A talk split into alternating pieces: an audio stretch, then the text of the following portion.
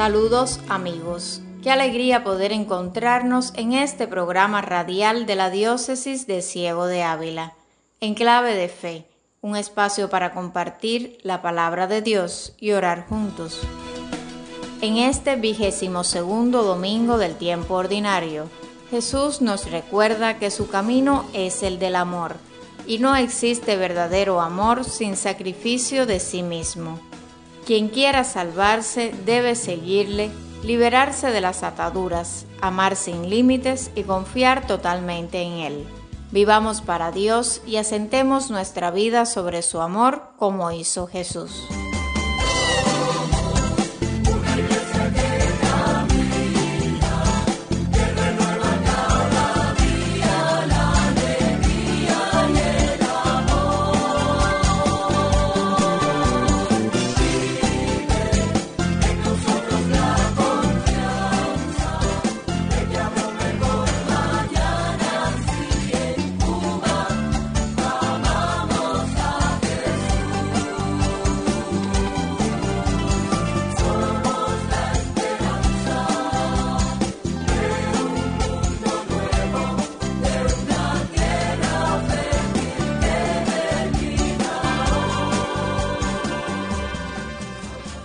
En la catequesis de hoy, titulada Jesús Defensor de los Pobres, el Padre José Alberto Escobar de la comunidad agustina de Chambas nos muestra que el Señor considera privilegiados a los más necesitados. Nos pide salir de nuestros egoísmos para acercarnos al otro. Es la imagen del Evangelio de San Lucas capítulo 6, versículos del 17 al 26.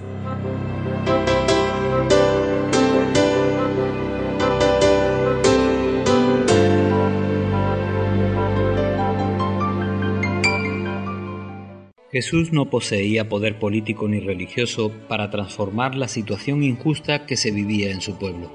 Solo tenía la fuerza de su palabra. Los evangelistas recogen los gritos subversivos que Jesús fue lanzando por las aldeas de Galilea en diversas situaciones. Son sus bienaventuranzas. Se encuentra Jesús con gentes empobrecidas que no pueden defender sus tierras de los poderosos terratenientes y les grita, Dichosos los que no tenéis nada, porque vuestro rey es Dios. Observa el hambre de las mujeres y los niños desnutridos, y no puede reprimirse. Dichosos los que ahora tenéis hambre porque quedaréis saciados. Ve llorar de rabia e impotencia a los campesinos cuando los recaudadores se llevan lo mejor de sus cosechas, y los alienta. Dichosos los que ahora lloráis, porque reiréis. ¿No es todo esto una burla? ¿No es cinismo? Lo sería tal vez si Jesús les estuviera hablando desde un palacio de Tiberíades o una villa de Jerusalén.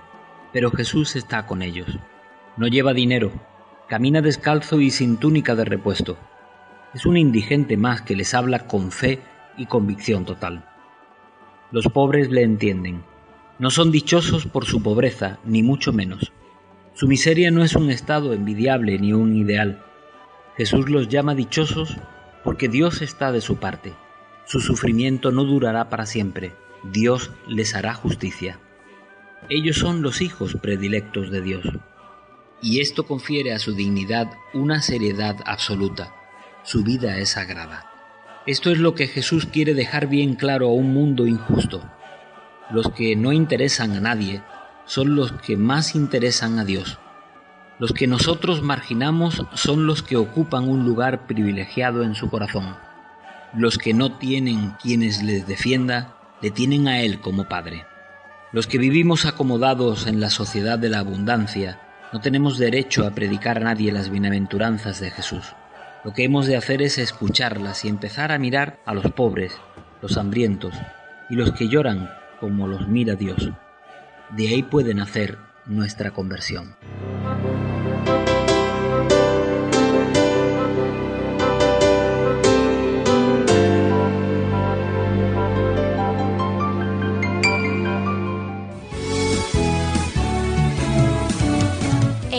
De Fe.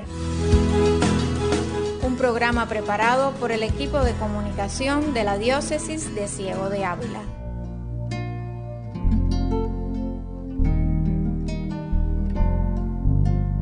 Tú, Señor seducido y yo me dejé. Me has forzado y has sido más fuerte, más fuerte que yo, pero ve, Señor, ahora soy motivo de risa. Todo el día se burlan de mí porque yo me he enamorado de ti. Tú me has seducido, Señor,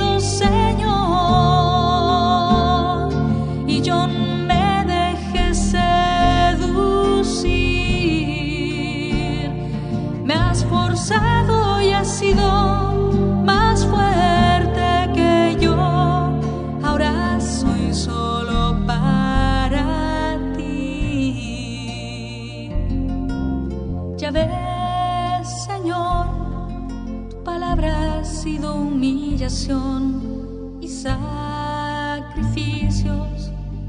Por eso resolví no hablar más en tu nombre ni volverte a mencionar. Pero había en mí como un fuego ardiente en mi corazón, prendido a mis entrañas, y aunque ahogarlo yo quería, no podía contenerlo.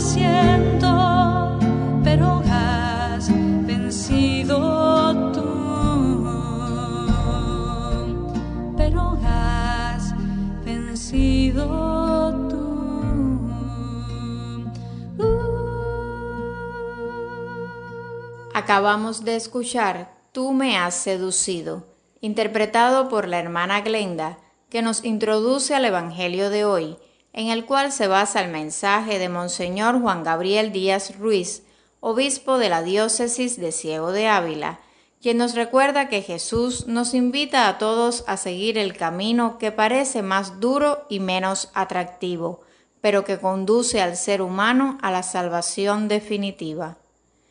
Y antes de escuchar este mensaje, les invitamos a abrir su Biblia para leer junto a nosotros el Evangelio según San Mateo, capítulo 16, versículos del 21 al 27.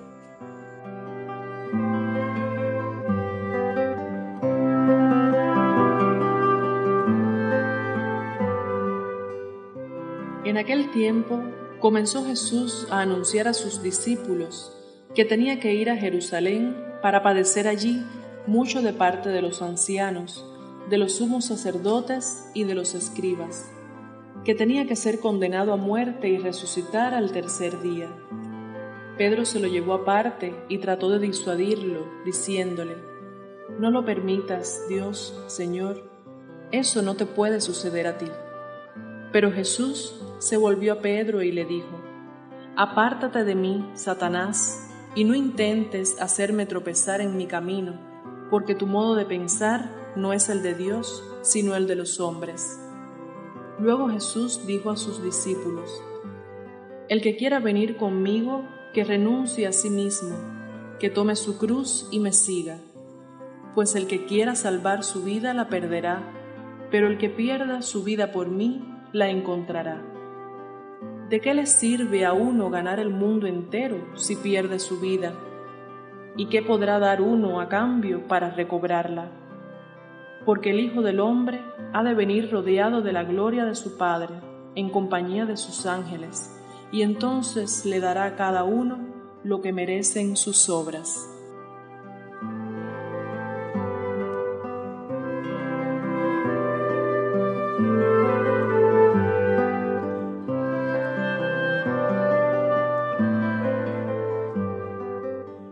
Recordamos el episodio de las tentaciones de Jesús en el desierto durante aquellos 40 días en los que se preparó para iniciar lo que conocemos clásicamente como su vida pública. Al final, Satanás se acerca a él para incitarlo a tomar unos caminos muy distintos a los de Dios en el desempeño de su misión en este mundo. La respuesta del Señor fue tajante y clara entonces. Cumplir la voluntad de su Padre era la prioridad absoluta. La respuesta que Pedro, en nombre de todos los discípulos, dio a la pregunta de Jesucristo, ¿y ustedes quién dicen que soy yo? parecía tener clara esta razón de ser de la vida y la misión del Señor. Pero no mucho después, esta impresión se desvanece cuando la réplica del apóstol ante la revelación del camino de sufrimiento, humillación, muerte y resurrección por el que pasaría Jesucristo, nos demuestra que sus ideas y también las del resto de los discípulos estaban muy lejos de coincidir con la realidad. Así, Pedro, sin pretenderlo, se convierte en la práctica en Satanás para su maestro. Es decir, procura que desista de tomar el camino de la pasión, muerte y resurrección para que adopte uno según sus criterios, más adecuado a la condición de Mesías e Hijo de Dios, el del triunfo y la imposición de su dominio sobre los adversarios. El discípulo se constituye a sí mismo en maestro de su maestro. En la mayoría de las traducciones al español, la respuesta de Jesús a Pedro comienza con un apártate o aléjate de mí. Sin embargo, la frase original en griego, traducida literalmente, sería camina o anda detrás de mí, Satanás. Es una orden categórica del maestro al discípulo para que ocupe el lugar que le corresponde, es decir, detrás de él, siguiendo sus pasos, no pretendiendo darle lecciones, sino por el contrario, recibiéndolas. La máxima aspiración del discípulo no puede ser otra que igualarse a su maestro, tal como Jesús enseña en otra parte de los evangelios. Ahora podemos entender mucho mejor sus palabras acerca de las exigencias que se imponen a todo el que quiera ser su discípulo. Quien quiera hacerlo debe, por consiguiente, seguirlo por el camino de la cruz, que termina en la resurrección. No hay otro modo. Queridos hermanos, si somos discípulos de Cristo, de una u otra manera pasaremos por la cruz para poder alcanzar la resurrección. No hay atajos en este camino ni excepciones. Esto sería dejar de seguir al Maestro que primero lo recorrió para que siguiéramos sus pasos. Se trata, pues, de pedirle la fuerza de su Espíritu Santo para poder seguirlo fielmente, cargando nuestra cruz como Él lo hizo por todos, hasta el final, la gloria de la resurrección.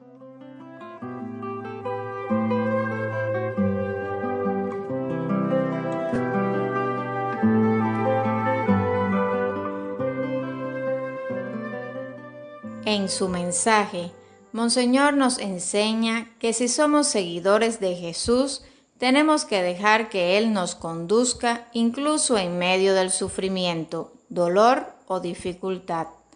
En vez de buscar nuestro propio beneficio y ganancia, permitamos que cada experiencia, incluso el dolor, nos conduzca a una relación más cercana con Jesús, quien nos invita a dejar nuestras cargas en sus hombros.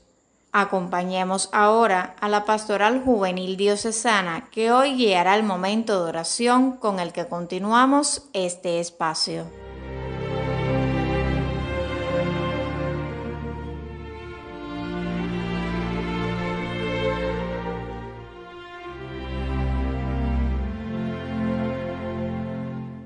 Te damos gracias Señor por tu palabra hecha carne te damos gracias Señor porque tu palabra siempre nos anima a mantener nuestra fe y a conocerte de una manera más cercana. Te damos gracias porque en todo momento nos llamas para que escuchando tu palabra podamos encontrar la profundidad de tu vida. Te damos gracias porque tu palabra seduce nuestros corazones y nos permite entender la vida de una manera diferente. En tu palabra, este domingo, hemos encontrado la clave para la felicidad, aprender a entregar la vida con todo lo que ello implica. Tú nos diste ejemplo de entrega. Así Pedro no estuviera de acuerdo con la entrega que ibas a realizar, tenías la claridad de lo que querías. Te damos gracias, Señor. Te damos gracias, Señor, porque tu amor es grande para con nosotros. Te damos gracias porque tu misericordia es infinita. Te damos gracias porque nos permites pensar como Dios y no pensar con los intereses de la humanidad, que son limitados y que muchas veces son ambiciosos. Te damos gracias por tu palabra que nos reconforta. Padre nuestro que estás en el cielo, santificado sea tu nombre. Venga a nosotros tu reino. Hágase tu voluntad en la tierra como en el cielo. Danos hoy nuestro pan de cada día. Perdona nuestras ofensas, como también nosotros perdonamos a los que nos ofenden no nos dejes caer en la tentación y líbranos del mal.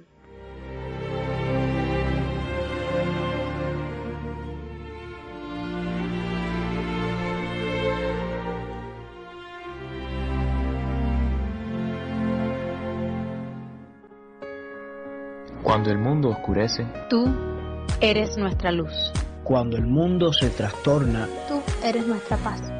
Cuando el mundo muere, Tú eres la resurrección y la vida. Eres tú la fuente de agua pura. Que salta hasta la eternidad. Eres tú la fuerza que nos sostiene. Y nos muestra el camino a casa. Eres tú el amor que nos dice.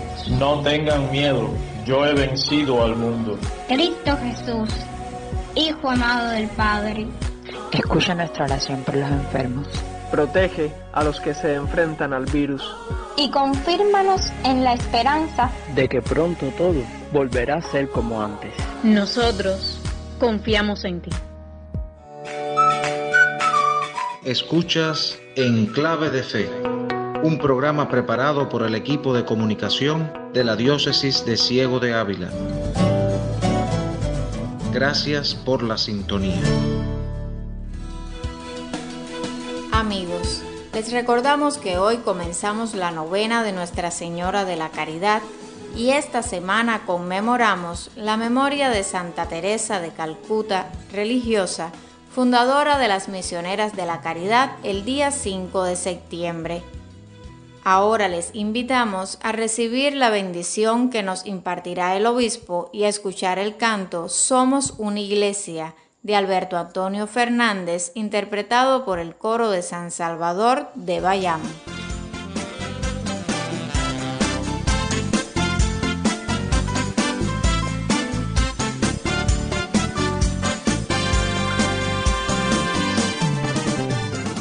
Recuerda, vivamos con la humildad que nos hace conscientes cada día que no podemos construir el reino de Dios sin la gracia del Señor que actúa en nosotros que nos impulsa a ponernos por entero al servicio de Cristo y de la Iglesia, como vasijas de barro, frágiles, inadecuados, insuficientes, pero en los cuales hay un tesoro inmenso que llevamos y comunicamos.